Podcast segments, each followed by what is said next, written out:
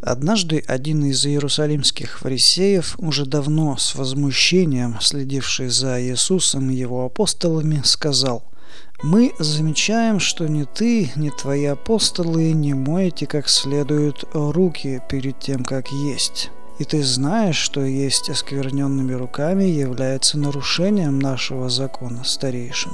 Вы также не омываете должным образом посуду для питья и еды.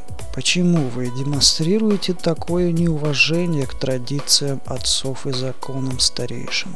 Выслушав его, Иисус ответил, «А почему вы нарушаете Божьи заповеди ради установленных вами обычаев?»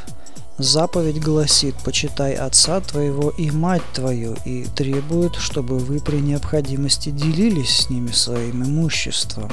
Вы же утверждаете обычаи, позволяющие детям, не выполняющим своего долга, говорить, что деньги, которые могли пойти на помощь родителям, были отданы Богу.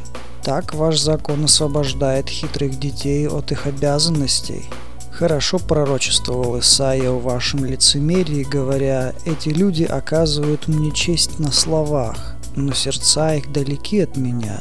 Тщетно чтут они меня, ибо учение их – суть правила, созданные людьми». Человек, пренебрегающий процедурами омовения, считался в глазах иудеев не просто невоспитанным, но нечистым в глазах Бога. Считалось, что человек, приступивший к еде с немытыми руками, одержим бесом. Одного раввина, забывшего однажды омыть руки, похоронили как отлученного от синагоги, Иисус, несомненно, был отлучен от синагоги во время его трехлетнего служения, поскольку он открыто отрицал подобные обряды. Проблема в том, что указания на ритуальные омытия тела существовали не только в позднейших традициях старейшин, но уже в книге Левит. Как мы видим из высказывания Иисуса, он четко различал, что в Библии и традициях отцов истинное слово Бога, а что человеческие добавления и редакции.